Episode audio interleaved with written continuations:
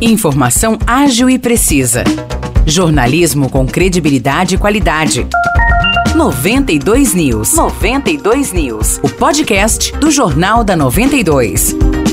Olá pessoal, ótima sexta-feira a todos. Estou chegando aqui com mais uma edição do podcast 92 News. Eu sou Nicolas Santos, estou aqui com o Morris Projan. Tudo bem, Morris? E aí, Nicolas, tudo tranquilo? Bora lá então para as principais notícias de hoje. A Polícia Federal prendeu na manhã de ontem um vendedor de 57 anos aqui em São João da Boa Vista durante uma operação contra o compartilhamento e posse de arquivos com conteúdo sexual infantil. Com ele foram encontrados 900 arquivos de pornografia infantil. O homem foi levado até a sede da Polícia Federal em Campinas. A PF também cumpriu mandados de busca e apreensão em Vargem Grande do Sul, na casa de um homem de 28 anos que não foi preso. Há indícios de que ele tenha cometido crime de abuso sexual infanto-juvenil. E em Campinas, um professor de ensino fundamental da rede pública foi preso, acusado de armazenar e compartilhar pornografia infantil. Todas essas ações da Polícia Federal fizeram parte da Operação escudo da inocência. Falando agora de economia, o Departamento de Finanças de São João da Boa Vista informou que, em virtude da atualização do sistema para 2024,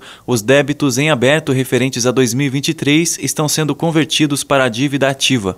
Exatamente, Morrice, e segundo o departamento, devido a essas mudanças, no momento, não é possível emitir guias para pagamento e formalizar novos parcelamentos para todos os lançamentos ocorridos em 2023. Isso inclui também a impossibilidade de emissão de guias atualizadas dos parcelamentos firmados no ano passado. E para fechar a edição do podcast de hoje, a gente lembra que fizemos uma entrevista com a presidente do Sindicato Rural aqui de São João da Boa Vista, Vera Lúcia Machado Vicente. Ela conversou com a gente sobre a produção rural aqui na nossa região, sobre o planejamento para esse ano de 2024 e também sobre as atividades do sindicato. Se você tiver interesse em ouvir essa entrevista na íntegra, é só ir até a nossa página do Facebook, 92FM São João. Lá tem o jornal de hoje completo. Valeu, Nicolas. É isso por hoje então. Bom final de semana para você e até uma próxima. Valeu, Morris muito obrigado. Ótimo final de semana a todos e até logo.